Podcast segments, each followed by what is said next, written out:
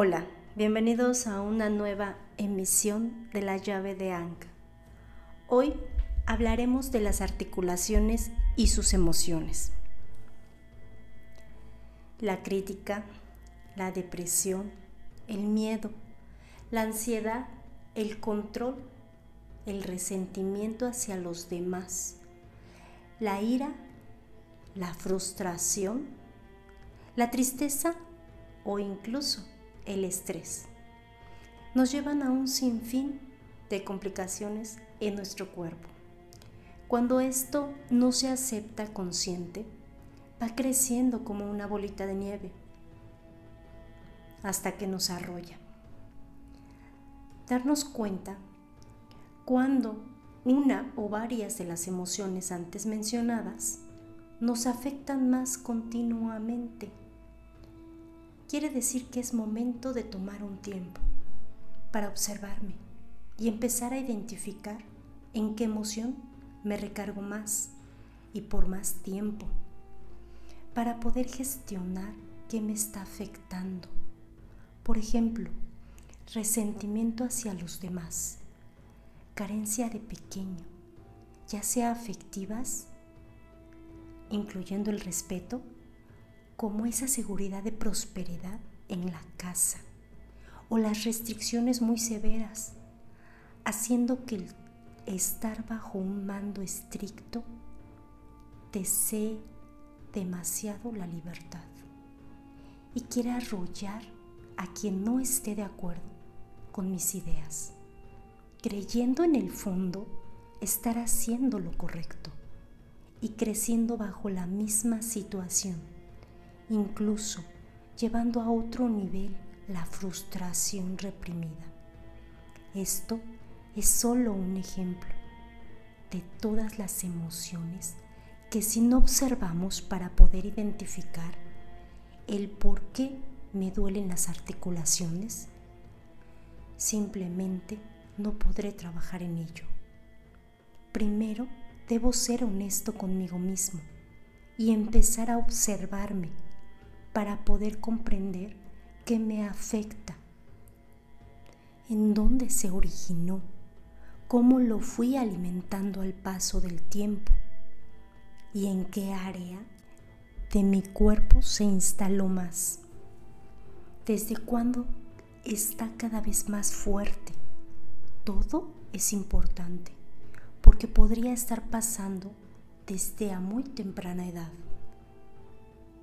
o inició con los cambios hormonales, ya sea en la menopausia o en la andropausia, estando pasivo por mucho tiempo. Las emociones, al ser ignoradas, con el paso del tiempo, se alimentan hasta llegar al físico, afectando con verdadera severidad.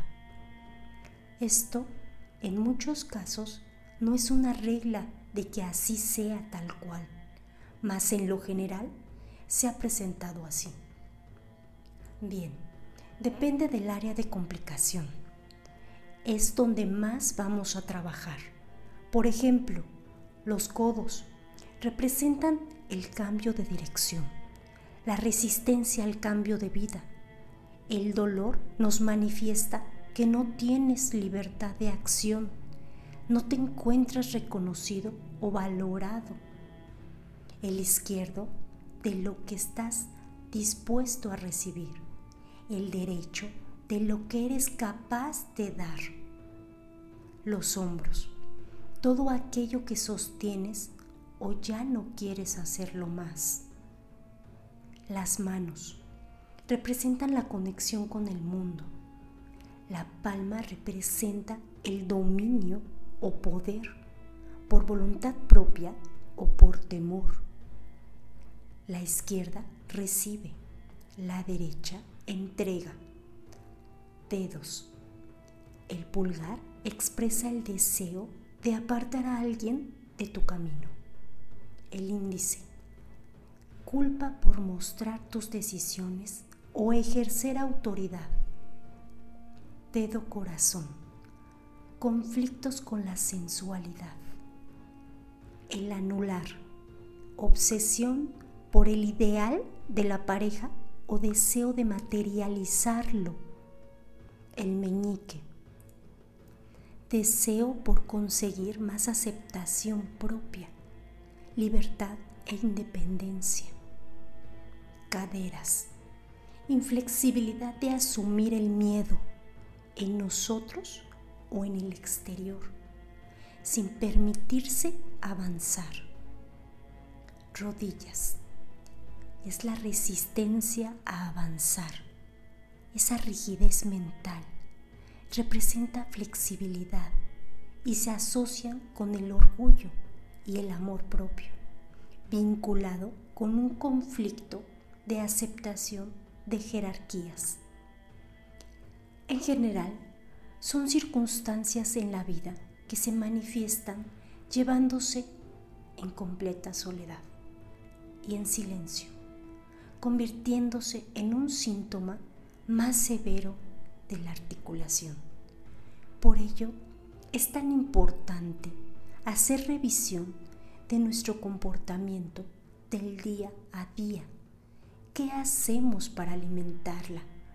Esa circunstancia de vida que no hemos querido ver o simplemente la he bloqueado. Así podemos ir profundo a la raíz de ese conflicto que lo inició para poder sanarlo realmente con decisiones más concisas y seguras. Todo es un trabajo interno. Por eso te recuerdo, la honestidad contigo es la base de todo. No es necesario divulgarlo, mas sí muy importante contestarte a ti mismo cada pregunta que te lleve a esa raíz del conflicto que hoy estás viviendo. En esta salud deteriorada, misma que por supuesto está únicamente en tus manos. Decidir cómo gestionarla. Lo que elijas será perfecto, porque el resultado lo podrás vivir y disfrutar solo tú. También si resuenas con las herramientas que ofrezco, te serán de gran apoyo en tu proceso. Recuerda que es solo tu proceso.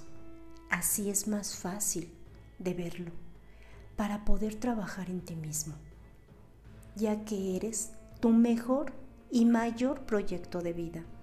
Invierte tiempo y esfuerzo y verás grandes resultados en ti. Todo proceso es complicado, tanto en lo personal como en el exterior que nos rodea. Los factores distractores o lo que vamos generando para autosabotearnos complica nuestro proceso.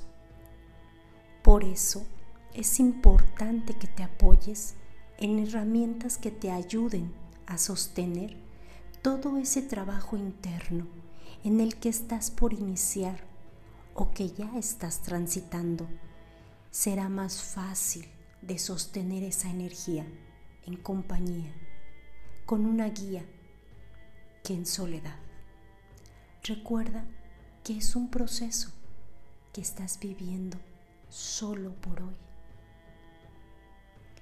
Agradezco me hagas saber tu pensar aquí en los comentarios o por la página de Facebook de La llave de Anka. Gracias por ser y estar. Yo soy Rosa Cruz. Hasta pronto.